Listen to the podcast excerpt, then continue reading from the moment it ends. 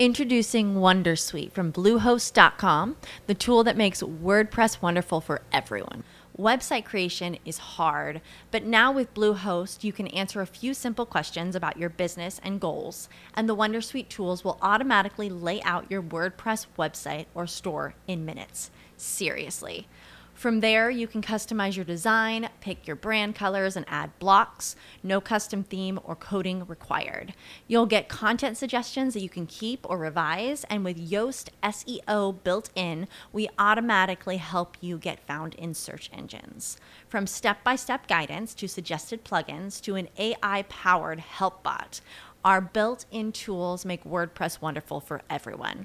Maybe that's why Bluehost has been recommended by WordPress.org since 2005. Whether you're a beginner or a pro, you can join over 2 million Bluehost users.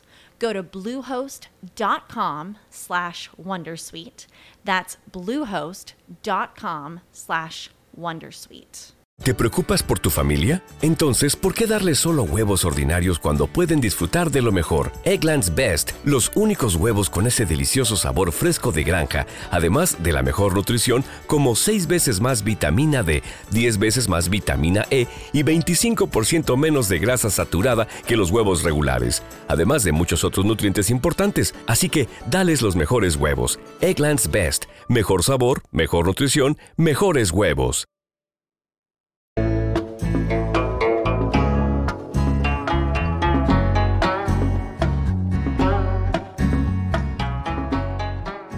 Hola, ¿qué tal? ¿Cómo están? Buenas y frías tardes de invierno ya con todo. ¿Cómo están ustedes? Bienvenidos a esta nueva edición de Salgan de la Caja con mi compañero y amigo Giancarlo Torres. Y esta vez vamos a hablar de innovación, cambio, transformación, otra manera de hacer las cosas. ¿Con quién, Giancarlo? Cuéntanos tú. Con un amigo que nos contactó a las redes sociales. Eh, bueno, Rubén escucha el podcast y por ahí eh, se inició el contacto.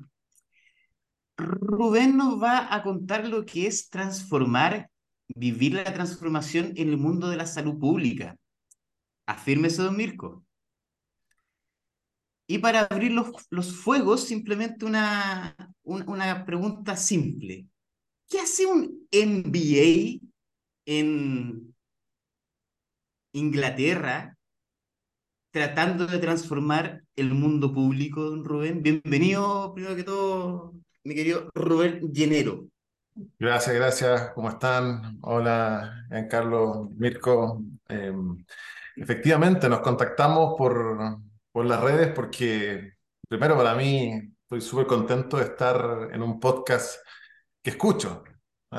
Em, partí escuchándolos, creo que el espacio está espectacular sobre todo que permite a, gente que está intentando hacer cosas fuera de la caja reunirse alrededor de ustedes en esta discusión. He aprendido y he contactado y, he conectado con gente diversa, así que tremendo. Y además empezamos a hablar, porque yo te empecé a decir, eh, ¿y qué pasa con el mundo público? Ah, mucho Codelco, eh, mucho emprendimiento espectacular, notable. Eh, pero ¿qué pasa con el mundo público? Y ahí me resuena la frase de Mirko de que el mundo público es todo lo contrario a la innovación, eh, de que el mundo público se dedica a administrar el poder, eh, mantenerlo, eh, cosa que creo que tiene toda la razón, pero aún así, dentro de este mundo público, efectivamente, como tú lo dices, estamos intentando hacer las cosas distintas, estamos dando la pelea, principalmente porque hay mucha gente que lo necesita. Eh, yo trabajo en salud, soy el director, me toca el rol, el fantástico rol de dirigir el Hospital Eloísa Díaz de la Florida. Somos un hospital que pertenece al gobierno central. Estamos dedicados a atender la población de la comuna de la Florida. Son más de 400.000 personas que dependen de lo que de nosotros para eh, obtener salud de niveles complejos. La atención primaria es resorte de la municipalidad y nosotros estamos muy conectados porque es muy importante. pero eh, efectivamente me formé y que hace un MBA. eh, primero estudié medicina, eso también lo aprendí con ustedes eh, a través de los podcasts. Creo que por ahí en uno de los capítulos hablaba de que la profesión que tú estudias no te define, sino que... Nico Morales, Nico Morales trajo eso que lo encontré potente. Sí, eso es notable, porque uno, yo me presentaba como médico y en realidad estudié medicina, me encanta, eh, siempre quise, eh, siempre quise ser, eh, estar en la salud, era scout y quería el parche de primeros auxilios, me, me, me daba ansiedad cuando alguien se, se accidentaba, yo quería en el fondo trabajar ahí, hacer algo. Y estudié medicina, me fue bien, me gustaba, habría hecho la, la formación de medicina de urgencia, que es lo que me entretiene, rescate, fui médico interventor del SAMU metropolitano muchos años, pero pasaba algo que, que, que tú ves que haces, eh, puedes tratar un paciente, los médicos y el mundo clínico está acostumbrado a pensar de manera individual, tú atiendes un paciente y todo tu mundo es ese paciente, luchas por dar lo mejor, te consigues los mejores medicamentos, todo por ese paciente. Pero yo trabajaba ahí y había un sistema que no respondía o que no era capaz de arreglar las cosas y venía la, la decepción, la frustración. Entonces dije, ¿cómo me formo para cambiar las cosas? Para hacer las cosas distinto y mejorar esto sistémicamente. Otro concepto muy, muy desarrollado por, por ustedes. ¿ah? Y fue así como empecé a formar. Y claro, me tocó hacer el MBA eh, eh, junto con los ingenieros, que fue, fue un primer gran cambio. Fui de los primeros médicos en hacer un MBA y estar sentado al lado de ingenieros, de otras ¿Dónde profesiones. y hiciste tu MBA?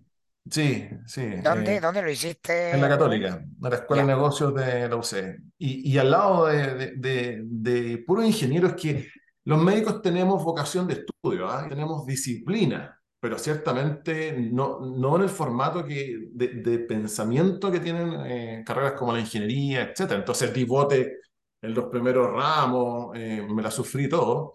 Sin embargo, el entender que el mundo de la salud tenía variables muy similares a, a, a las otras industrias y que de hecho es un error nuestro como salud el creer que las sabemos todas y que nadie más puede administrar salud si no somos los de salud, hay un error conceptual. Si no, pregúntale a la expresidenta del colegio médico cómo le fue cuando, se, cuando cambió de, de boliche.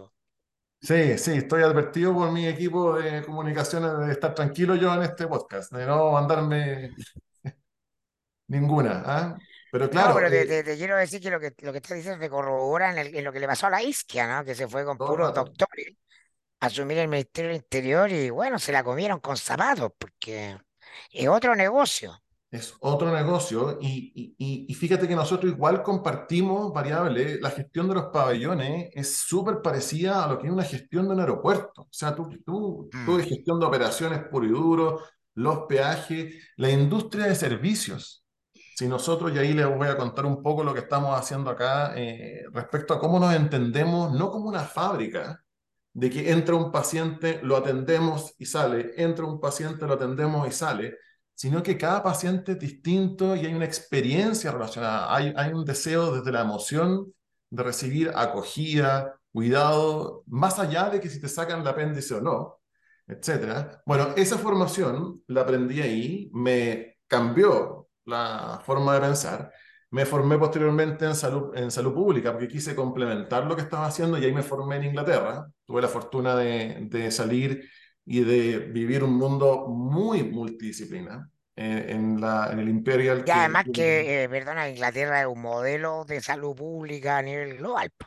Es un modelo de salud pública a nivel eh, global, exactamente. Tienen una concepción ellos de, bueno, todos estos sistemas tienen su historia y tienen su cultura. Esto es posguerra a eh, el free, el gratis en el punto de entrega pagado por impuestos, donde es y eso han pasado muchos gobiernos de distintas tendencias en, en Inglaterra y sin embargo siempre se mantiene esto de lo colectivo, de los tax, de pagado por impuestos y han privatizado la prestación, la han hecho pública, pero, pero lo colectivo se mantiene.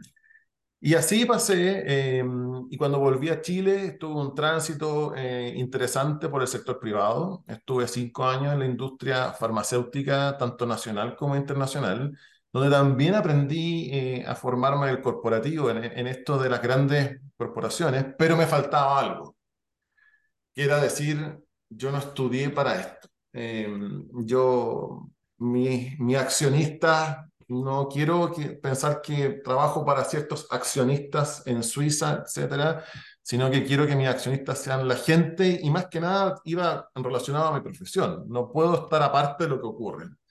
Y fue así como muchos dijeron que me pegué en la cabeza, que tuve un problema grave, que, que, me ocurrió cuando dejé todo eso. Te mandó em, alguna cagada, dijeron. Eh, de hecho, ¿no? Los rumores fueron, ah, me inventaron muchas historias que no voy a reproducir acá. Em, pero hice el aterrizaje eh, en un hospital, a trabajar em, eh, en un hospital público en el, en el, Santiago Oriente, en el Tisné, y posteriormente resultó que me invitaron a ser parte de este hospital, y ahí me fui y estoy completando ya tres años de eh, director por el sistema de alta dirección pública, por el servicio civil. Iniciando un nuevo periodo. Sí, y acabo de, renovar. El servicio civil te permite, si la autoridad te lo propone, si la autoridad te lo propone y tú estás de acuerdo, te permite renovar las dos ocasiones antes de, como continuidad de tu proceso. Así que sí, estoy enfrentando mi, mi siguiente, mi segundo proceso, son dos, tres años, porque además es súper necesario ¿ah? eh, este, otorgarle a estas grandes organizaciones un poquito de visión de largo plazo, un poquito eh, en salud pública tres años y, más parecen una eternidad, porque como, como, como estamos sujetos a ciclos eh, que van muy atados a ciclos políticos, estas grandes organizaciones no tienen visiones estratégicas. Así que aquí le hemos dado le hemos dado una en conjunto con el equipo que, con el que trabajo. Con, somos más de 3.000, 3.000 funcionarios los que estamos acá. Ah, somos un hospital grande, grande, 3.000 personas. Y así es como eh, termino aquí en el sentido de que además hacer las cosas distintas. Eh, estoy acá y mi equipo está acá y me acompaña eh, y todos los días nos preguntamos cómo hacemos las cosas distintas no solamente por un ímpetu de, de, hacer las cosas diferentes, de que, de que nos aburre lo, lo, lo, normal, sino que si no hacemos las cosas distintos, esto no va a resultar. No vaya a tener otros resultados distintos. Y, y, los resultados, ¿sabes qué, Mirko? Los resultados cada vez están empeorando. O sea, tenemos, todavía estamos, eh, y, y, de hecho hubo un ministro que, que dijo que teníamos el, el, mejor sistema del mundo. De las eh, intergalaxias. A nivel galáctico, claro. Y está anclada esa frase que tiene cierto racional en, en los macroindicadores, en los macroindicadores de expectativa de vida, etc. Tiene, tiene en el gasto per cápita, tiene, tiene, tiene un anclaje esa frase. Pero evidentemente que es violento para la gente que espera, es violento para la gente que siente que el sistema le da un portazo, es violento para, para la insatisfacción y además está anclado en cuestiones que hicimos en los 70, 80, principalmente relacionado a la, al alcantarillado, a la vacunación, a la nutrición, cuestiones estructurales de la salud pública. Y hoy, claro, el salto, el salto a la modernidad del siglo XX. Exacto, y hoy las necesidades en términos de no solamente de enfermedades, las enfermedades no comunicables, oncología, cardiovascular, hipertensión, salud mental, sino que también en la aspiración que tiene la gente, en esto que hablamos, y ustedes lo han, hablado bastante, de lo, del, entorno, ¿ah? del entorno volátil, eh, ambiguo, o sea, en, en, todo ese entorno, las respuestas que estamos otorgando como sector no pueden ser las mismas, no pueden ser las mismas. Y es así como, como hemos decidido que, que queremos caracterizar lo que hacemos y lo estamos haciendo, y les voy a contar ejemplos tratando de hacer las cosas distinto porque nuevamente hay 400.000 personas que necesitan que hagamos algo diferente. Me escucho, eh, Giancarlo tiene una, una fórmula que decir, cuando te escucho, escucho qué, yo te escucho atentamente, Rubén, y siento em, algo muy vital, yo creo, para, para, el, para, el mundo que empezamos a vivir, que es el entusiasmo, como cada persona se conecta con aquello que lo entusiasma y tú nos narras cómo tú llegas al lugar donde estás y te recorre permanentemente la inquietud y el entusiasmo y por eso estás donde estás probablemente y vas a seguir ah, en, en ese, en ese camino. Entonces, también me pasa a partir de mi experiencia que puede ser un poco la contraria, entonces mi personalidad quizás es la contraria, como soy campeón para desentusiasmarme, yo lo llamo realismo, eh, o para advertir a la gente que no se entusiasme con cosas. Y con el mundo público, lo que llamamos el Estado, ¿no? Esa mi experiencia me enseñó hace rato eh, que ahí no hay nada. ¿ah? Eh, puede ser un poco, o sea, es completamente parcial y categórico mi juicio, ¿ah? Pero es un juicio completamente emocional también. Yo tengo, mm, conocí mucha gente a lo largo de mi carrera profesional y tenía la, la hermana de una colega mía, eh, psicóloga, em, nos hicimos muy amigos y ella eh, terminó su carrera, hizo un, em, una tesis sobre mujeres en minería. Y estaba muy entusiasmada, la Carlita Roja, eh, porque la llamó la Embajada de Canadá para co- para que le contara su experiencia en la tesis y la llamaron del Ministerio de Minería. Esto es el segundo gobierno de Chile. La ministra de Minería era Aurora Williams. Me llamaron para que eh, fuera a darse una vuelta al ministerio, porque encontraban justamente el, el tema del feminismo, era un tema en ese minuto del gobierno de Chile, obviamente, las mujeres, la inclusión, bla, bla. Dijeron, vente a trabajar con nosotros. Y la Carla, que me- algo me creía, me juntó a tomar un café conmigo y yo le dije, no, no, no, no, no, no. O sí, o sí, porque vas a aprender algo que no tienes cómo aprenderlo de otra manera. No te, no sale ningún manual, pero no esperes que ahí va a ser nada. Bueno, y se metió al ministerio con su programa, y como no me acuerdo, los cuatro o seis meses me dijo, no, me fui. Me fui porque llegaba al, al ministerio, ¿no? Y le primero le preguntaron es dónde militaba. El, el, el, ministerio estaba capturado, los funcionarios estaban eh, capturados por operadores del senador Alejandro Guille, radical. La ministra Aurora William Cupo, radical, la puso Guille ahí. Entonces, así funciona todo, ¿ah? Lo que estoy diciendo no es que eso sea una, una, una excepción, esa es la norma. Entonces, esa toda la frase, gente, tenemos, tenemos claro, hasta los juniors. tenemos codeados hasta los juniors. Entonces no había ningún espacio en la conversación adentro para que ella hiciera nada, porque todo se trataba de horas para politiquear entre grupos, dentro del partido, del lote, del esto que tiene una actividad, un acto, un evento, lo que era toda la cuestión política que es cotidiana, desgastante, 24/7. No es cierto que los políticos no trabajan, trabajan demasiado, pero trabajan para sí mismos, para seguir aceitando la máquina del sistema donde están viviendo, ¿no? Em, y entonces claramente terminó decepcionada, se fue. Y bueno, era una súper profesional, hoy día súper reconocida, tiene su consultora, le va muy bien en su mundo privado y los estados extranjeros, como el, el estado de Canadá, que le- la reconoce y todo vuela. Podría dar muchos ejemplos más, por ejemplo, en salud, yo relato en mi libro el caso que teníamos de Guido Girardi, ¿no? Eh, Ah, cuando aparecía la noticia de que los, los niños se están muriendo en el invierno por crisis broncopulmonares, yo aprovechaba de reflotar la nota sobre la red del senador Girardi en el Hospital San José. El Mm. Hospital San José era uno que particularmente hacía muchas crisis. Entonces no se movía una hoja en el Hospital San José ni en todo el, el- el sector de medicina norte sin que el senador Girardi lo autorizara. Y da lo mismo quien gobierne. Da lo mismo si el gobierno es de derecha o de izquierda. Girardi tenía el control del ministerio porque era un voto clave en el Senado. Y habitualmente el, ministro que nombran es alguien, un, un recién llegado, un advenedizo. Y entonces estos viejos lobos que manejan el sistema le ofrecen su ayuda como el padrino para sobrevivir y por lo tanto eh, todos les deben favores. Y entonces em, te escucho, te escucho en tu entusiasmo y pienso en mi experiencia y me parece genial. Me parece genial porque tiene un carácter eh, y, tiene una energía em, que me ajena, por lo menos, en, en alguna dimensión, así que te, felicito. Pero, pero hemos estado ahí, Mirko, ¿ah?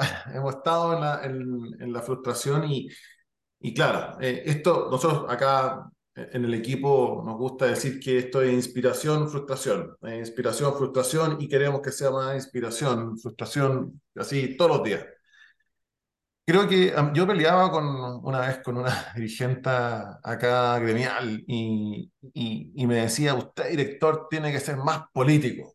Ah, tiene que ser más político, ¿no? No puede ser que sea todo tan, tan como empresarial, me decía ella. Ah, tan técnico. Pero, pero ¿sabes qué? O sea, evidente que la política corporativa eh, tiene un rol fundamental como una organización grande. Pero nosotros somos un hospital.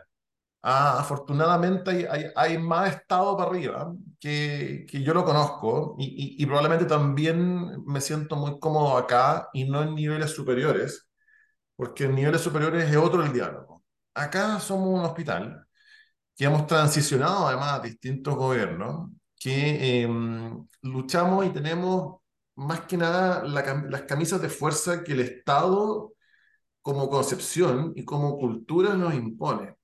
Fíjate, Mirko, que quizás eh, uno de los mayores logros que hemos tenido acá este último tiempo, esta continuidad, es tener una relativa gobernanza. Qué tan difícil que es para las instituciones públicas el día de hoy. Yo eh, creo que hoy día Mm. lo que nos pasa como, como organización, eh, y sobre todo las organizaciones públicas respecto a la innovación, es que somos muy fiel reflejo de lo que ocurre en el exterior. Más que como, más que como probablemente, y estuve en empresas privadas, creo que ahí lo exterior te afecta en términos de las ventas, tus proyecciones, pero acá, acá es como una mini sociedad. ¿ah? Y en salud, ¿para qué decir con los temas además de los estamentos, etcétera, las dinámicas? Pero las sensaciones de abuso, las sensaciones de injusticia, la falsa sensación de poder, porque se cree que somos una industria jerárquica, y yo siempre digo que el que tiene menos poder es el director, ¿ah? Que todos creen que uno toma decisiones, pero en realidad No, jugar- ahí el poderoso es el presidente del sindicato. Hay dinámicas de poder, pero no solamente los, los gremios, sino también los grupos. Hay grupos de interés y te, y te podría contar muchos que articulan en estos mini, en estos entornos, también usuarios, también gestores, donde al final uno tiene que intentar llevar esto adelante. Y lo que nos ha caracterizado, fíjate que son, son no- nosotros, eh, básicamente acá hemos creado esta, idea de gobernanza dada la continuidad. Hemos tomado decisiones difíciles, sí. Sí. ¿Lo hemos pasado mal? Sí. ¿Hemos estado a punto de tirar la toalla? Sí. ¿Hemos tenido ganas de decir que para qué estoy acá? Estoy perdiendo el tiempo, eh, no me merezco esto, eh, ¿por qué me tratan así? Eh, hemos pasado por todo eso y vamos a seguir pasando. Probablemente que hay harto de propósito, ¿ah? Nuevamente en esa, en esa conversación aquí, ah, aquí todavía eh, igual el propósito lo, lo, lo, lo agotamos. Le- de verdad que le damos muy duro el propósito. Lo sostenemos harto y de repente hay días que anda más bajo que otros. Sin embargo, ese propósito nos ha permitido pensar en, en el largo plazo y ahí el cambio que tuvimos a nivel de gobernanza, de, de crear una organización que pudiera ser gobernada, dirigida, donde, donde hubieran reglas relativamente básicas nos permitió atacar los factores fundamentales que tienen estos grandes hospitales eh, y, y lo que tiene, lo que tiene con el mundo público en general. Fíjate que acá, durante los primeros años, nos dedicamos a ordenar, porque el otro miedo que uno tiene, Mirko y Giancarlo, es que no solamente uno salir en medio de un escándalo político, La Contraloría. La Exactamente, Contraloría. exactamente. O sea, tú lo que no querías más encima es salir mal con, con un juicio de cuenta, porque además tenemos responsabilidad patrimonial sobre lo que, lo- las decisiones que tomamos. O sea, este es el lugar para no estar. Todo el mundo te dice, ¿y para qué? ¿Y para qué estás ahí? ¿Ah? Y uno dice, al final yo me convencí que alguien tiene que hacer este trabajo. ¿Ah? Alguien como que decían en el Club de la Comedia, ¿te gusta el hueveo? Ah, Y, y, la verdad es que cada vez que damos ciertos avances y la gente también lo nota y, y al final recuperamos pacientes o, o, también logramos entregar una atención que, que, es digna, aunque el resultado no sea el adecuado, la verdad es que uno siente que está bien. Fíjate que acá nos dedicamos durante los primeros años a los factores fundamentales, la gobernanza, calidad. Nos certificamos en calidad y este es un hospital que en, en la evaluación de calidad tiene 100% cumplimiento. ¿Ah? Logramos la autogestión en la cancha es decir, somos un hospital que cumple con las regulaciones más estructurales del sector. ¿Para qué? Para prevenir estos riesgos de Contraloría, para prevenir estos riesgos de la normativa que cae sobre ti y que siempre está muy dispuesta por muchos funcionarios muy atentos a venir a, a cobrarte todas las cuentas. ¿Puedo hacer un comentario de eso, Rubén? Dale, dale. Porque yo me acuerdo ya mi, la última fase del, de mi participación en los medios de comunicación, sobre todo en la radio El Conquistador, ahora me tocó, tocó todo el periodo del, de la convención, ¿ah? la convención que es del proyecto que fue rechazado, pero eh, y cuando se discutía el tema de la Contraloría, de poner Contraloría, más Contralorías regionales, eh, incluso, ¿no? Eh, como si la Contraloría evitara la corrupción. Y yo le, yo le, le contaba a Giancarlo, que también lo tuvo que comprobar por sí mismo, como la Contraloría es una institución no decimonónica, porque decimonónica alude al siglo XIX, es del siglo XVI, XVII, ¿ah? del siglo XVIII, 1700, creada en la lógica del imperio borbónico español, ¿no? Eh, para que cumpliera un puro objetivo, que no le robaran un centavo al rey, ¿no? De los dineros que le llegaban a él para la corona desde sus territorios de ultramar, desde, la, desde las Indias. Y, eh, y, de ahí no se ha movido una coma, ¿no? De la mentalidad y de la lógica de desconfianza total que impone la Contraloría sobre el sistema público. Y claro, la Contraloría ni, ni la NASA, ni ningún invento, ni Elon Musk van a poder acabar con la corrupción en el sistema público. ¿no? Cada vez hay más corrupción en el sistema público y la Contraloría no la evita. Lo que evita la Contraloría es la innovación, mm. el cambio, la transformación. Si me, si me preguntaran a mí, yo borraría la Contraloría de un plumazo, porque van a seguir robando igual. ¿ah? Metería otros mecanismos para que, eh, de control, pero lo más nefasto de la Contraloría es que impide el movimiento, porque es un sistema hiperrígido, eh, completamente anticuado, pero anticuado en el sentido que alguien podrá pensar en 1920, no, 1700. El imperio borbónico en la sociedad digital. Eh, el, el sistema público está organizado sobre un conjunto de reglas que impiden el cambio, para bien y para mal. Y no la sociedad pasa por encima de eso. Y cuando tú te encuentras gobiernos idealistas que dicen, no, vamos a llegar a cambiar las cosas, que, papito, no se puede cambiar nada si no se cambia primero el Estado. Tú te vas a hacer cargo del Estado y el Estado es una estructura diseñada para no innovar. Va a castigar la transformación. No solo, no solo la va a impedir, la va a castigar. Ah, la mentalidad que se requiere, mm, eh, mm. equivócate, ensaya, no porque desconfías. Si tú te equivocas, ah, tú eres culpable de un error. No hay serie que grafique mejor eso que eh, de Chincolajote con su sketch Hermosilla y Quintanilla. Ah, esto de comienzo de los 90, pero ha cambiado muy poco, probablemente. Yo me dediqué toda mi vida a, a cubrir política, no se lo podía ver. ¿No? El, el, el, estereotipo del, del, del, gremio público, del, el, tipo del sindicato público, el líder del gremio, el que está asociado a la NEF, ¿ah? todos esos gallos, es una cultura nefasta, nefasta no porque las personas sean malas, sino porque la cultura de la que están rodeados, la que viene de toda esta tradición, es nefasta. ¿No? Y, em, y entonces, eh, cuando te escucho, lo que pienso es que ganas de tener una parte de tus genes que son capaces de sobreponerse a la frustración, porque yo tengo poca, entonces, en general, me pasaba que lo que me daban ganas era lo que me salía más fácil era quemarlo todo. Y a eso me dediqué. ¿ah? Eso, por eso me quedé en la prensa ya. Incendié a todos estos hueones nomás. Punto. Sí, de repente nos dan ganas de estar de otro lado y, o si no, de- bueno, después de todo, tu- todo lo que acabas de decir, Mirko, estoy seguro que va a tener a toda Contraloría mañana acá en el hospital. Ah, No, no, no, no. van a Déjame, descargar 10 déjame fiscalizadores poner de un pelito, déjame encender otro fósforo solamente. Que en rigor, en términos sistémicos, esa misma desconfianza no solo previene eventuales robos, lo que sea, sino que también los gatilla. Es la raíz, a su vez, de que existen esta lógica de las fundaciones que está pasando.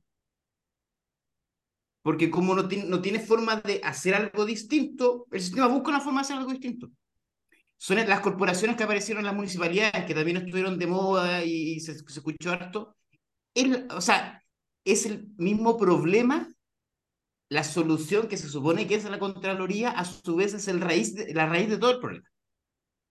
Y, y la cantidad, y la cantidad, Juan Carlos, de, de francotiradores que tenemos acá, decimos que está, hay, hay mucho, mucha gente y, y- y de distintas partes que está, tanto adentro como fuera, que está apuntándonos y esperando que caigamos. O sea, uno muchas veces se siente como sosteniendo esta cuestión y dice, es que tenemos que entregar salud. Hay gente que necesita esa atención. Y, y como que muchas veces me pasa con mi equipo que nos sentimos como sosteniendo esto y diciendo, oye, ¿quién más ayuda? Porque desde las lógicas políticas, porque lo- los ciclos políticos tienen agendas. ¿ah? Y también eso, ese es el otro detalle, Mirko, no solamente el aspecto normativo es el que cae, sino que mucho, una cosa que nos ha hecho muy mal son los ciclos de cuatro años de, de gobierno. Y, y lo hemos dicho en varios tonos, gobierno que sea. Porque, porque las agendas y, y- y la agenda del sector, además, está dominada por esos ciclos y normalmente tiene que ver con listas de espera, con cuestiones que, que están, que están pasando en la inmediatez y que tienen impacto directo en los niveles de rating de, de- del sector político.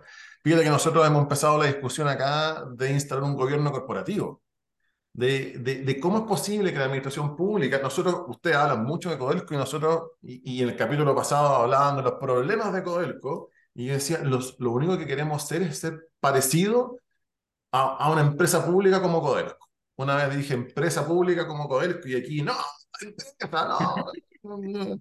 Ah, pero con directorio y sentar directorios, trabajadores, eh, usuarios, pero además, fíjate que el problema que tienen estas instituciones, como la nuestra, es que son gobiernos unipersonales. Entonces, estás todo el incentivo a luxar al director o al que está a cargo para tomar, para corregir decisiones, porque es uno, tenía un solo blanco. Y ahí, afortunadamente, no sé, no sé qué nos pasa a los que estamos acá, que, que pareciera que o somos muy, muy eh, idiotas que no nos importa morir, pero pero al final del día creemos que, insisto, hay personas que necesitan esta cuestión y, alguien tiene que hacerlo. Nosotros, efectivamente, el sector, lo único que nos incentiva es a quedarnos quietos, no hacer nada. Cada cosa que hacemos eh, es drama. Fíjate que te cuento una experiencia súper interesante. Eh, Introducing Wondersuite from Bluehost.com, the tool that makes WordPress wonderful for everyone. Website creation is hard, but now with Bluehost, you can answer a few simple questions about your business and goals, and the Wondersuite tools will automatically lay out your WordPress website or store in minutes. Seriously. From there, you can customize your design, pick your brand colors, and add blocks. No custom theme or coding required. You'll get content suggestions that you can keep or revise, and with Yoast SEO built in, we automatically help you get found in search engines. From step by step guidance to suggested plugins to an AI powered help bot. Our built in tools make WordPress wonderful for everyone. Maybe that's why Bluehost has been recommended by WordPress.org since 2005. Whether you're a beginner or a pro, you can join over 2 million Bluehost users. Go to bluehost.com slash Wondersuite.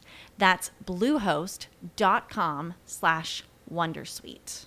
When you drive a vehicle so reliable it's backed by a 10 year, 100,000 mile limited warranty, you stop thinking about what you can't do and and start doing what you never thought possible.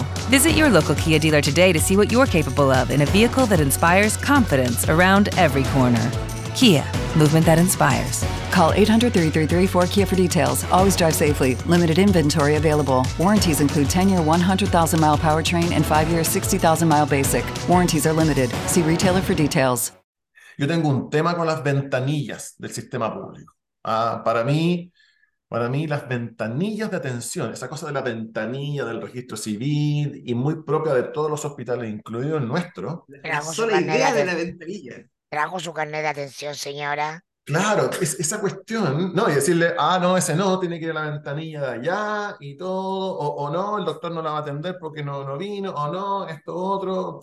Esa cuestión de la ventanilla, yo, así como ustedes han traído varios emprendedores acá y han hablado del el problema que es enamorarse de la, de la solución, yo soy enamorado del problema, en este caso. Miro las ventanillas de mi hospital y de otros y digo, esta cuestión, y hemos puesto toda, todo el timón desde hace varios años, y ahí metimos la transformación digital, porque somos un hospital que está hablando de transformación digital, que está intentando no solo digitalizar los procesos, sino cambiarlos y cambiar la cultura alrededor de esos procesos para que para eliminar las ventanillas. ¿Por qué son las ventanillas? Son el cortocircuito en el viaje de las personas y usuarios a través de este hospital. Nosotros como sector somos súper injustos. O sea, la gente está enferma y más encima le decimos, venga tal día, tal hora, si no viene, las penas del infierno, no, le vamos, no lo vamos a atender, y pobre que usted tenga un problema. Somos súper hostiles porque estamos armados desde nuestro sector. Somos un sector que está construido desde nosotros. La línea de producción. Fíjense que las autoridades siempre, las autoridades de todos los gobiernos, hablan desde la eficiencia. Me pasa mucho que siempre hablamos desde, y Hacienda dice, le inyectamos plata a salud y salud es menos productivo, malgasta los recursos, eficiencia en las camas, eficiencia de pabellones, estas puras variables que son de una industria productiva. Nosotros intentamos acá hablar de que somos una, una, una organización de servicios. Nos gusta hablar de la eficacia. Para ser eficaces tenemos que ser eficientes. Evidente que los pabellones tienen que funcionar.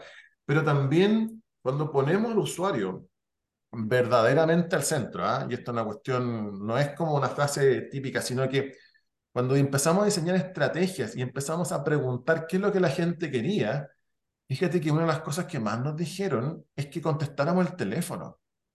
Oye, nos dijeron, no contestan el teléfono y tengo que ir, tengo que ir al hospital, perder un día, enfrentarme a una cola o una ventanilla para que no me resuelvan nada. Y uno dice, ¿cómo es posible? Y la tecnología está, ¿eh? está La tecnología, oye, podemos hacer lo que queramos con tecnología. Exacto. Entonces, cuando, cuando, cuando nos dimos cuenta, porque medimos todo eso, y primera concepción, oh, el hospital no parte desde la puerta, sino que comienza mucho antes y termina mucho después, o eh, no contestamos el teléfono, entonces invertimos nosotros somos un hospital que tiene equilibrio financiero por el buen manejo de la gestión de la plata, etcétera. Tenemos equilibrio financiero, tenemos en el fondo un ordenamiento administrativo que es importante porque nos dedicamos a eso como tema fundamental durante los primeros años. Y dijimos, invirtamos en esto. Oye, y, y empezamos y salimos y contratamos servicios. Ahí tuvimos que pasar por todo un tema de explicar por qué era importante esto. Y resulta que hoy día tenemos un estándar de no solamente contestar el teléfono, sino resolver, súper importante, super, y que es similar al de las mejores clínicas del país. O sea, se puede tener un Estado más fuerte y un Estado que sea desde poner en la perspectiva lo que la gente quiere. Y ahora, para eliminar las ventanillas y mejorar muchos aspectos de gestión que la gente nos reclama, la gente nos pone todo, cómo, cómo espero tanto, etcétera, hay mucho dolor ahí estamos transformándonos digitalmente, tuvimos que aprender de transformación digital. Oye, llamamos a concurso público para atraer gente que supiera transformación digital. Con los sueldos no competitivos que tenemos, no llegó nadie. Ni la gente que llegó, le ofrecimos la pega y se la llevaron al día siguiente en sus mismas pegas que le subieron dos veces el sueldo.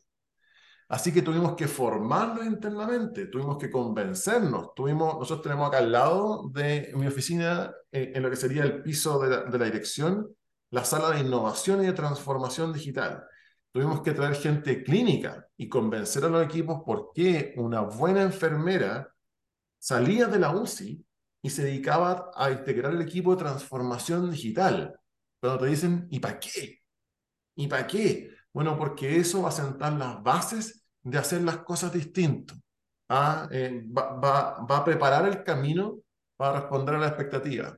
Y estamos desarrollando sistemas que no son software, sino que son cultura, son formas de interactuar entre nosotros para de esa manera eh, mejorar. Yo espero que este sea un hospital súper distinto en los próximos años si es que logramos aguantar. ¿ah? Es como lo que tú dices, Mirko, también. Aquí, aquí hay un asunto que estamos sujetos a expuestos hay mucho interés de repente que las cosas no funcionen. Es más fácil vivir en la crisis y que todo esté mal a, a, a, que las cosas se resuelvan. A alguien, como tú dices, a alguien hay que ver quién sale beneficiado de, de la crisis. Y, y, y, al menos acá hemos tenido cierta continuidad, tenemos un propósito común, tenemos un grupo de gente que ha ido integrándose y que se ha venido, ha sido atraída por esta idea. Hay, Hemos firmado convenios de colaboración con un montón de universidades y un montón de emprendedores que se han acercado a nosotros y nos dicen, oye, ustedes están haciendo algo distinto. Y ahí tuvimos que transitar del, te ofrezco la solución, cómpramela, a nosotros decir, oye, tu solución no se adapta a lo que nosotros somos como mundo público. ¿Estás dispuesto a co-crear con nosotros? ¿Estás dispuesto a invertir y perder venta para co-crear y meterte en nuestros procesos, ayudarnos a cambiar y hacer algo distinto? Muchos dijeron que no y otros están diciendo que sí. Y ahí estamos desarrollando y haciendo cosas en distintos ámbitos, pero claramente nos falta mucho. ¿eh? Yo soy muy cuidadoso con, con, con esto porque evidentemente que flancos e insatisfacción y dolor hay mucho en distintas áreas y somos a más 3.000. Si abrimos el, capítulo de la psicología organizacional o el estado de ánimo de las organizaciones grandes como esta, muchos pueden estar diciendo, este director habla cosas que, que, venga, como a mí me han, me han, mandado algunas veces a hacer turno. Me han dicho, ¿sabe qué director? ¿Por qué no viene a hacer turno y, y aprende? ¿Ah? Y ve, ve, el mundo real? Un, una vez me acuerdo una, una colega que en una formación, ella venía del mundo de la salud pública, de Iquique. Entonces, eh, nos contaba una experiencia que tuvo de, decía, a mí me gustaba tratar de innovar y proponer cosas nuevas. Entonces fue a hablar con mi jefe. Ella trabajaba en el área administrativa de un hospital público en Iquique. Y llegó con esta idea. Y se las propuso a su jefe. El jefe ya lo estaba con un dolor terrible. Eh, se paró, tomó un plumón, la pizarra le dibujó el organigrama. Dijo, tú estás aquí. Se acabó la conversación. ¿Sabes qué me, qué me pasa con eso? Que, que también las veces que nosotros hemos intentado traccionar a la gente a que sea proactiva y que rompa estos modelos, pasa un poco el fenómeno a la inversa, que es, no sé, usted es el director. ¿ah? Claro, si esto es de vuelta, sí. Acá hay una frase que a mí me carga y que he intentado eliminarla, pero estoy seguro que de repente se cuela por ahí, que es la por orden del director. Es como por orden del rey, ¿ah? Por orden del director. Supuesto, se hace esto. Y claro, traslada toda la responsabilidad para arriba. Y, y uno, y, a, y, de repente me preguntan, director, ¿por qué usted decidió esto? No, ¿qué, qué cosa? No, no. Y, y, cuestiones medias, medias cotidianas, eh, operacionales. El director Entonces, dijo que yo podía pasar primero. Yo, yo, creo que, yo creo que al final del día eh, estamos en una cultura y ahí el mundo público claramente tiene ese, ese tema. Esto es lo que dijo Mirko eh, y hemos estado conversando. O sea, la cultura pública no es eh, pro innovación, es aversa al riesgo. La gente también hemos cultivado una cultura del quedarnos donde estamos. O sea, hablemos del estatuto administrativo. hablemos del estatuto administrativo. Parece tema tabú, pero nadie, creo que el contralor, el ex contralor Bermúdez se atrevió a, a, a creo, a, mencionar un poco esta, o, a poner esto en la discusión. Tenemos un sistema que es inmóvil. No hay, la verdad es que no hay desarrollo. Es rígido, es pétreo. No hay desarrollo que es rígido está muerto. No se trata simplemente, de que me dice, ah, que usted quiere echar a todos, entonces quiere la flexibilidad laboral. No se trata de echar a todos, tampoco se pueden desarrollar a todos. Mucha gente llega y me dice, director, quiero hacer algo distinto, quiero, me gusta esta organización, quiero hacer otro, otro trabajo, y sí, pero no te puedo pagar más. ¿Ah? Sí, o, esto no, tú sabes que nosotros, eh, acá el estatuto, están absolutamente anticuado. Ya hay distintos estatutos ya van quedando, van quedando poca gente, o sea, el salud está full salud de, este sector, porque ya los municipales tienen otro. Entonces, moderniza, hablemos de modernizar eso, hablemos como sector, ustedes nuevamente, parece que estoy picado con Codelco por la atención que le dan, pero fíjense que la empresa pública más grande del país somos nosotros. Somos nosotros, somos más grandes que Codelco.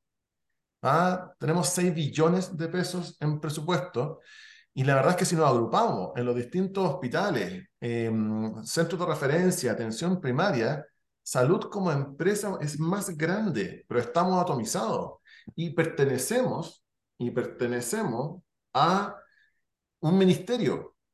No tenemos un gobierno corporativo a diferencia de Codelco. Estamos sujetos a estos vaivenes. Nosotros escribimos, me tocó escribir una carta al Mercurio hablando de la modernización del Estado. Y fíjate que si FONASA se moderniza, como pareciera que algo va a pasar entre ISAPRES y después el proyecto del gobierno, no sé si es época de reformas, pero, pero si pasa lo de, lo, de, lo de FONASA y FONASA se transforma en un seguro público fuerte, le va, le va a convenir comprarle las clínicas y no nosotros. Y lo digo súper conscientemente porque no somos competitivos porque nuestros costos de producción son muy altos, somos poco ágiles, en cambio las clínicas cambian y nosotros no cerramos la puerta. He ahí una tremenda diferencia. Nosotros no cerramos la puerta, como sí lo hicieron en pandemia, sí lo hicieron en, en campaña de invierno cuando se había saturado. Nosotros no cerramos. La gente de repente ahí nos da duro, nos da súper duro. ¿Cómo es posible que se demoren tanto, ¿cómo es posible que...? Pero no cerramos la puerta. Bueno, porque no cerramos la puerta quiere decir que se atiende a todos. Exacto. O sea, nosotros no vamos a cerrar la puerta. ¿ah? Y, de hecho, o sea, no hemos hablado acá de pandemia, ¿ah? lo que fue vivir eh, desde sector salud, pandemia, que fue un evento que efectivamente nos obligó eh, eh, a, a, cambiar y hacer las cosas distinto, pero ni en pandemia, y lo conversamos con el equipo, en plena segunda ola, como digo yo, el día que vivimos, recuerdo, un lunes, el día que vivimos en peligro, porque estábamos absolutamente, ya, ya, ya no quedaba nada más de, de cómo poder atender. No, no, sabíamos qué hacer, si ocupar los pabellones, eh, eh, y, y, ahí, aún así, no, nunca estaba en nuestra cabeza convicción de, de decir, ¡pum!, se cierra. ¿Ah? Em, no, no, se puede. Entonces creo yo que, que aquí el, tema de la modernización del Estado es, un imperativo. Fíjate que acá eh, hay varios esfuerzos por ahí ocurriendo, pero, pero no hay un, una discusión formal de cómo un sector tan grande como el prestador público, insisto, los hospitales, la salud pública, se moderniza su gestión, se moderniza en su manera de actuar. Claro, lo que pasa, lo que, lo, que, lo que pasa, Rubén, es que la modernización del Estado comprende al ámbito de la salud, pero es más. ¿no? Porque son muchas más las funciones y los, organismos que están instalados en el Estado, es un todo, una totalidad, lo público, está en una crisis, que es la crisis de la sociedad. Y mm, cuando te escucho, eh, me hace mucho sentido todo lo que yo he, venido viendo o tratando de comunicar. Em, cuando decido que voy a dejar de comentar política porque es un asunto inútil, eh, darse vueltas sobre las mismas cosas. Y eh, espero que el colapso final del sistema sea pronto. Em, porque para la única manera que hay de cambiar cosas tan morrocotudamente complejas y grandes que se resisten a cambiar es cuando esas cosas se caen, se mueren, ¿no? Como el Imperio Romano, guardando la magnitud. Esa, esa es la lección histórica, ¿no? Em, las cuestiones así no, no se transforman porque alguien tiene la voluntad de cambiar. Em, sino que porque vienen las crisis, eh, llegan a momentos de colapso. Estamos, yo creo, más cerca cada vez eso el, co- el colapso del sistema político, del que depende el Estado, y ese sin duda va a ser el momento del, del cambio, y me alegro que haya gente como tú, porque toda la gente que en estas condiciones de adversidad está tratando de hacer algo con tan poco, eh, es la gente que va a tener que echarse al hombro la, la misión del cambio y la transformación cuando todo esté en el suelo, cuando no haya más que ruina. Eh, va a ocurrir necesariamente porque la cosa no se puede mantener eh, siempre con una inercia, se puede mantener mucho tiempo, pero no siempre. Em, eh, y entonces eh, hay que esperar, hay que esperar, em, porque ese momento va, va a llegar más temprano que tarde. Introducing Wondersuite from Bluehost.com, the tool that makes WordPress wonderful for everyone. Website creation is hard, but now with Bluehost, you can answer a few simple questions about your business and goals, and the Wondersuite tools will automatically lay out your WordPress website or store in minutes. Seriously. From there, you can customize your design, pick your brand colors, and add blocks. No custom theme or coding required. You'll get content suggestions that you can keep or revise, and with Yoast SEO built in, we automatically help you get found in search engines. From step by step guidance to suggested plugins to an AI powered help bot. Our built in tools make WordPress wonderful for everyone. Maybe that's why Bluehost has been recommended by WordPress.org since 2005. Whether you're a beginner or a pro, you can join over 2 million Bluehost users. Go to bluehost.com slash Wondersuite. That's bluehost.com slash Wondersuite. Y el sentido de todo lo que tú haces, yo creo, y de, de la gente que está como tú eh, remando contra la corriente, en el fondo, y logrando hacer cosas contra la, la corriente y, y la inercia, nos habla de que hay la suficiente masa crítica preparada para hacer algo distinto cuando las viejas formas de hacer ya se muestre evidente que no conducen a nada.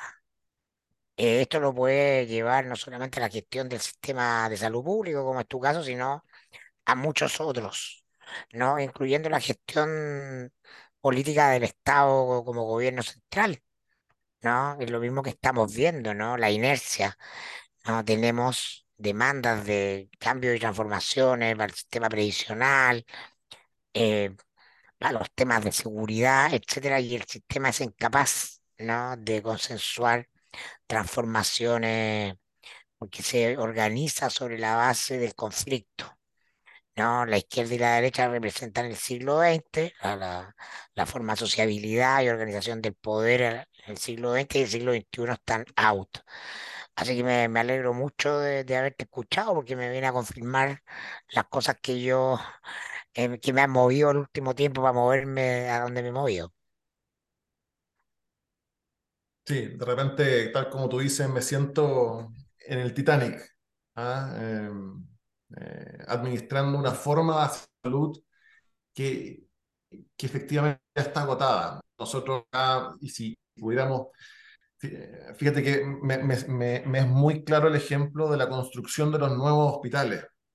Fíjate que estamos, eh, hay algo que, que- que está pasando, que estamos con, evidente que la falta de infraestructura hospitalaria, hay hospitales que hay que reponer, pero, pero, pero siguen el mismo modelo y lógica de salud que, que, que- vive el día de hoy. A mí, cada vez que me preguntan, eh, doctor, vamos a construir un quinto piso, nosotros tenemos 400 camas, un quinto piso podríamos meter 100 camas más. Yo digo, no, no vamos a construir, no, no hay ninguna posibilidad que nos metamos en ese proyecto. ¿Por qué? Porque esas 100 personas más hay que atenderlas en las casas. O sea, nosotros deberíamos tener un sistema, y ya, fíjate que este hospital ya tiene como 300 personas en una cohorte donde nuestros equipos las visitan y le dan tratamiento tanto de antibióticos como kinesiológico y, y control médico remoto. Pero es incipiente, pero nosotros deberíamos tener, volcar la salud hacia las comunidades. Debiéramos evitar que la gente se enferme, debiéramos cambiar la manera y en vez de un quinto piso, deberíamos tener una sala con telemetría, con grandes pantallas, donde entran los vehículos, donde los funcionarios se pueden cambiar, pueden almorzar, adaptada a esa necesidad. Pero esta discusión no está pasando. No, está pasando. Estamos construyendo hospitales bonitos, bonitos, grandes, luminosos, espectaculares, pero, pero la misma urgencia, los pabellones. Eh, ¿Te fijas? Entonces, eso, eso es el tema que nos pasa y que si no damos un cambio, y, y, y como nuevamente, como los ciclos son tan cortos, Em, y las necesidades son más imperiosas en términos, de, por supuesto, los tiempos de espera son súper relevantes, gente que espera en tiempos que no, no corresponden y duelen. Pero también tenemos que hablar de esto otro, porque si no, nunca vamos a dejar de esperar que algo ocurra como shock para cambiar. Claro, hay, algo súper poderoso en eso de que construir nuevos hospitales hoy significa construir el pasado finalmente, que eso es lo que te escucho decir con... Sí, y lo digo y me hago cargo, ¿ah? porque, porque no estamos cambiando el modelo de atención. ¿ah? No sé, fíjate que acá nosotros tenemos un sistema de despacho de medicamentos a domicilio. Nosotros los medicamentos de especialidad, porque acá los hospitales tienen adosado consultas de especialidad. De hecho, es el principal, la principal actividad en las consultas con el, con el médico especialista, ambulatorio. Y esos médicos prescriben medicamentos que nosotros entregamos. ¿ah? Se entregan con gratuidad, ahora que tenemos copago cero. Y, y, el problema de las farmacias y el retiro de medicamentos en todos los hospitales es drama. La gente pierde un día, por lo menos, en, en esto. Un día. Y desde pandemia que este hospital tomó la decisión de empezar a despachar a domicilio. Y, y ha, ha, funcionado súper bien. Hoy día 50% de nuestros medicamentos, nuestras recetas, son entregadas en las casas y motivamos a la gente que se inscriba y la gente nos reclama y, y, y se lo mandamos a la casa y, aspiramos a tener 100%. Pero ¿qué tenemos que hacer para tener el 100%? Tenemos que hacer que los medicamentos no lleguen acá, sino que sean derivados desde un centro de distribución. Claro. Ah, desde un Falavera no saca, el, el, si tú compras un, un, un, refrigerador, no lo va a sacar de la tienda te lo va a llevar ¿ah? de, de, la estantería. No, lo va, tienen de distribución. Nosotros tenemos un proceso que puede ser mucho mejor. Pero para eso necesitamos hablar con el SP, que cambie la regulación, necesitamos abrir, cambiar a otro formato. Entonces, nuevamente, parece que las discusiones uno las impulsa, y, y, y, tiene que luchar contra todo un mundo que te dice, eh, no, hay ciertas iniciativas que están pasando y que son reinteresantes, que yo creo que vale la pena destacar. Laboratorio Gobierno está abriendo una vertical salud en la cual nosotros estamos vinculados y creo que por ahí, por ahí eh, algo importante puede salir. También se está discutiendo la ley de compras públicas de innovación, porque ese es otro gran capítulo, ¿ah? O sea, cómo tú, cómo, cada vez que tú quieres comprar una innovación, cómo encajarla dentro de estos aspectos normativos sin que después te salga en contra, Contraloría y te diga por qué usted hizo esto. ¿ah? Entonces está discutiendo esa ley de, de, compras públicas de innovación que ya países como España, por ejemplo, Inglaterra, la tienen. Se está discutiendo eh, el tema de eh, cómo desarrollamos a las personas y nosotros, por ejemplo, acá queremos transformar estos años que vienen en los años de las personas. Sea, acá, ¿cómo le metemos coaching a nuestros líderes para que se transformen ellos como, como liderazgo y, y asuman la responsabilidad de formar y acompañar a su gente. Eso, y, y dejen esta lógica directiva, jerárquica, pseudo, pseudo en silos. Acá no se conversa ¿ah? en el sector público. No, eh, la culpa es, y, y lo clásico es, el, lo, mandé el mail. Mandé el mail y listo. Y ahí quedó el tema hasta que el otro responda el mail. Pero si lo contesté y, la pelota va para allá, va para acá, y nosotros decimos, levántese, camine los 30 metros y converse con la persona. Estas cosas que pasan en cualquier empresa grande probablemente también se ven exacerbadas en un estado que, que claro, al no tener desarrollo, al no tener eh, potencia en ese aspecto, em, lo hace más difícil. Pero sí, están pasando cosas, pero, pero yo lo que más valoro de instancias como esta, y, y por eso me encantó cuando, Giancarlo, me dijiste que querías que compartiera la experiencia, fue la posibilidad también de llamar a, a, a más gente a esto. eh, si hay gente de salud, nosotros estamos haciendo red a través de, hemos hecho seminarios de innovación acá, y por ahí nos dicen, ah, ustedes, ustedes en el fondo eh, están hablando harto de esto, y la verdad es que sí, y, y ¿sabes por qué? Porque tenemos que ser más, porque estoy seguro que en otros hospitales pasan cosas interesantes, seguro que hay otros equipos que están haciendo cosas innovadoras y no las sabemos. Entonces, si nos juntamos, si, si, nos, si nos conectamos, dejamos los egos de lado, de que yo soy mejor que tú eh, y nosotros somos más, más eh, bacanes, eh, si dejamos los egos, si, si nos conectamos, y, y, y, empezamos a conversar de esto, estoy seguro que vamos a poder ser un mejor sector. ¿eh? Ahí está el llamado para todos los, que están tratando de innovar en el sector público de salud. Exactamente. Seguro que hay, seguro que hay una En energía todo el que rato, está, sí. pero sí. Oye, yo celebro mucho, Rubén, eh, que nos hayas contado todo esto, la resiliencia tuya y de tu equipo. No hablaste de mm, diseño de experiencia aplicado. No, no hablaste de gobernanza dinámica, eh, de necesidades, de inclusión, de transformación. Entonces, yo al menos estoy, celebro mucho esta conversación. Y foco, y foco en las personas, ¿eh? tanto dentro como, como fuera. Yo creo que, eh, fíjate que nuevamente, no somos una industria productiva, somos una, una organización de experiencia, de servicio, y, y las mismas variables apuntan. Y las felicitaciones más sentidas que tenemos, Giancarlo, eh, a mí me impacta mucho eso, son las de familiares cuando tenemos fallecimientos de pacientes y el hospital y sus equipos hicieron todo para que ese proceso haya sido el, adecuado, con la acogida necesaria, con, el cariño eh, eh, relevante. El, resultado pareciera no haber sido el adecuado. Oh, falleció, pero no le ganamos a la muerte. Si somos un No, hospital, no le no ganamos somos a la Dios, muerte.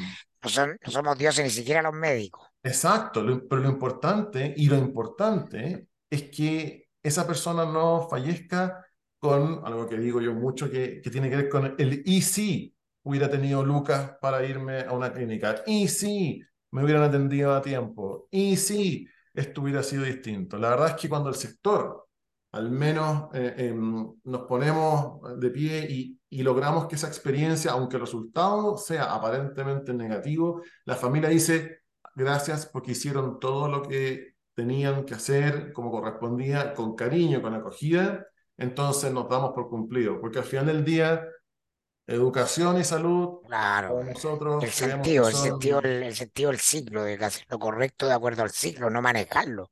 Porque hay cosas que no manejamos, no somos dueños del destino. Qué bueno que no se te ocurrió hacer así en el podcast, No, lo pensé, pero no. ¿ah? Aunque tendríamos 10.000 ah, retweets, pero No, bueno, pero, pero ya, ya está sonando el teléfono ya. No sé por qué. Está sonando el teléfono. La Contraloría está, te está golpeando la puerta. yo tuve, no, yo acabo de me, invitar. yo me di cuenta muy tempranamente de ese asunto de la Contraloría, porque cuando estudié Derecho, estaba partiendo mi, mi vida universitaria, estudié Derecho, me tocó con don Arturo Elwin, Contralor de la República, año 90, 89, ¿ah? Derecho administrativo, no- 90, 91 por ahí. ¿no?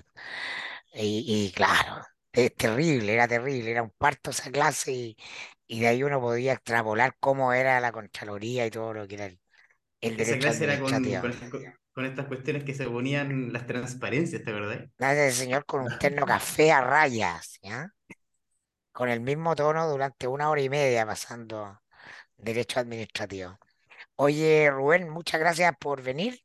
Fue, creo que un tremendo programa. eh, celebro tu entusiasmo y quiero invitar a todos nuestros auditores a que nos esperen porque vamos a hacer una pequeña pausa con Giancarlo en el podcast. Estamos con nuevos planes, tenemos, se vienen cositas, como se dice, ¿no? Tenemos planes, eh, estamos trabajando ideas para reformular el podcast, para darle más dinamismo. eh, con invitades nuevos, con nuevos panelistas. Así que espérennos un ratito que eh, volveremos después de las vacaciones de invierno. Sí, y un estamos, gusto conocerte, Rubén. ¿ah? estamos Vale. cerrando con Rubén la temporada 1. Claro. Así que un gusto, mi querido Rubén, mi Muchas querido gracias por la invitación.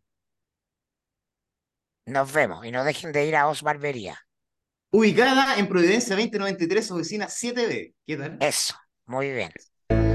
Chao, chao, nos vemos. Que estén muy bien.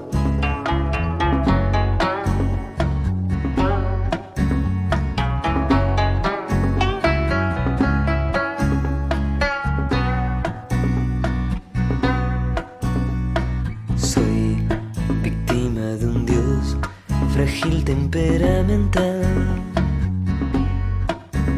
que en vez de rezar por mí se fue a bailar, se fue a la disco del lugar, quiso mi disfraz vivir como un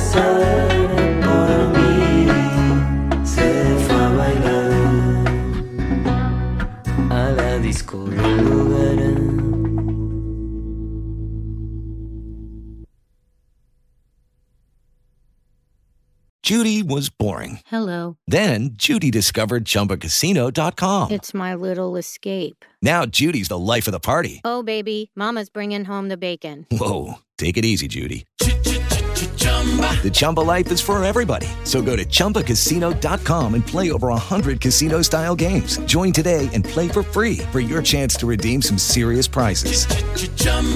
ChumbaCasino.com. No purchase necessary. Void where prohibited by law. 18 plus terms and conditions apply. See website for details. It is Ryan here, and I have a question for you. What do you do when you win? Like, are you a fist pumper?